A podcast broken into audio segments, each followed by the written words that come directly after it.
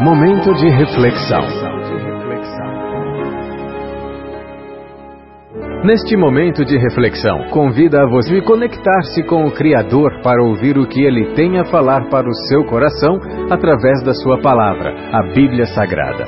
Toda boa semente deve cair em boa terra. Por essa razão, pare o que você está fazendo neste momento e ouça a mensagem de Deus. Olá, tudo bem? Espero que esteja tudo bem contigo e com a sua família.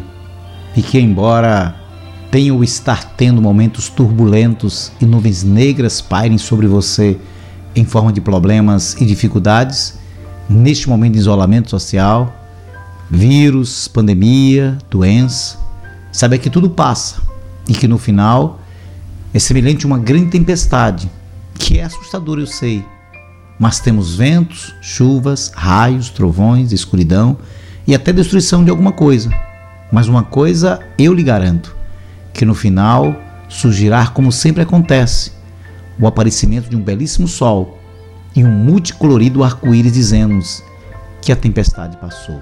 Eu sou o pastor Adiel de Santana, pastor presidente da Igreja Batista Emanuel em Alagoinhas, na Bahia, e a nossa reflexão para hoje as principais ciências que auxiliam no estudo da Bíblia são a hermenêutica, a crítica textual e a exegese.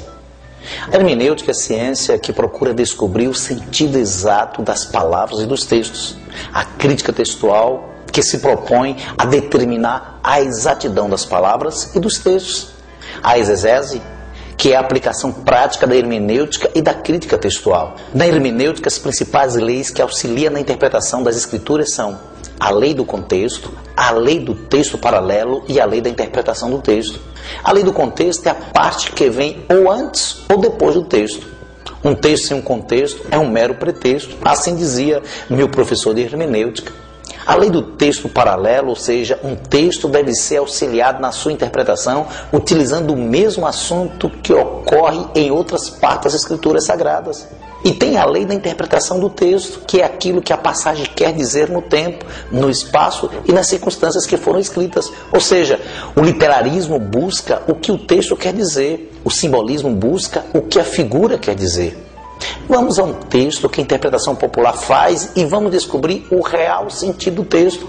Há um texto do apóstolo São Paulo escrito aos Coríntios, capítulo 4, versículo 33, que nos diz o seguinte: a mulher estejam caladas na igreja, porque lhes não é permitido falar, mas estejam submissos como também ordena a lei.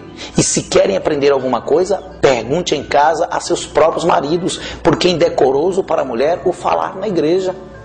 Qual é a interpretação popular e que é ensinado em muitas igrejas? Que as mulheres não é permitido falar na igreja. Antes de nós darmos uma resposta hermenêutica e final sobre esse texto, vamos fazer algumas considerações. Primeiro, a interpretação popular pratica o machismo e a discriminação contra as mulheres. Somente esse fato já seria suficiente para desqualificá-la, pois ela vai contra o restante da Bíblia que veementemente condena a acepção de pessoas, conforme está escrito em Tiago capítulo 2, versículo 1, não devemos fazer acepção de pessoas. Segundo, em nenhuma outra parte das escrituras as mulheres são ordenadas a ficarem caladas. Qual é a interpretação correta desse texto? O correto, o que está sendo proibido nesse texto é brigar na igreja, se exaltar. Vergonhosa é a briga, e não a mulher que fala ou que anseia por aprender a palavra possamos aprender uns com os outros e com a palavra de Deus. Que Deus nos abençoe com toda a sorte de bênção. Amém. Na triste dor eu quero a Cristo, no amargor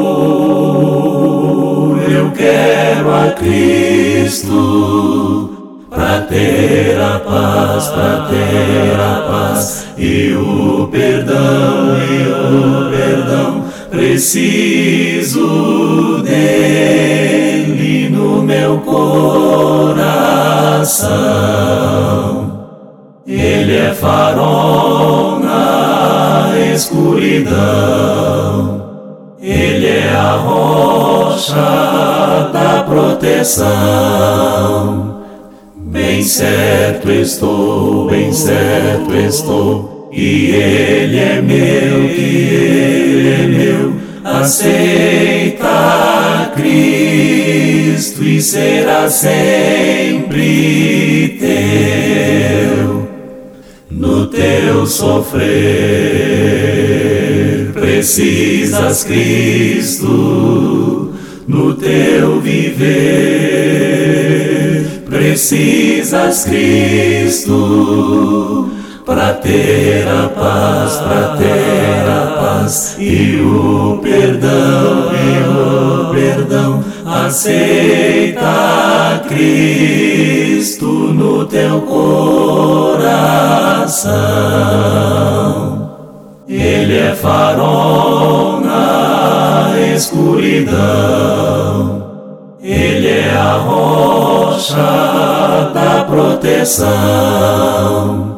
Bem certo estou, bem certo estou, que Ele é meu, que Ele é meu. Aceita Cristo e será sempre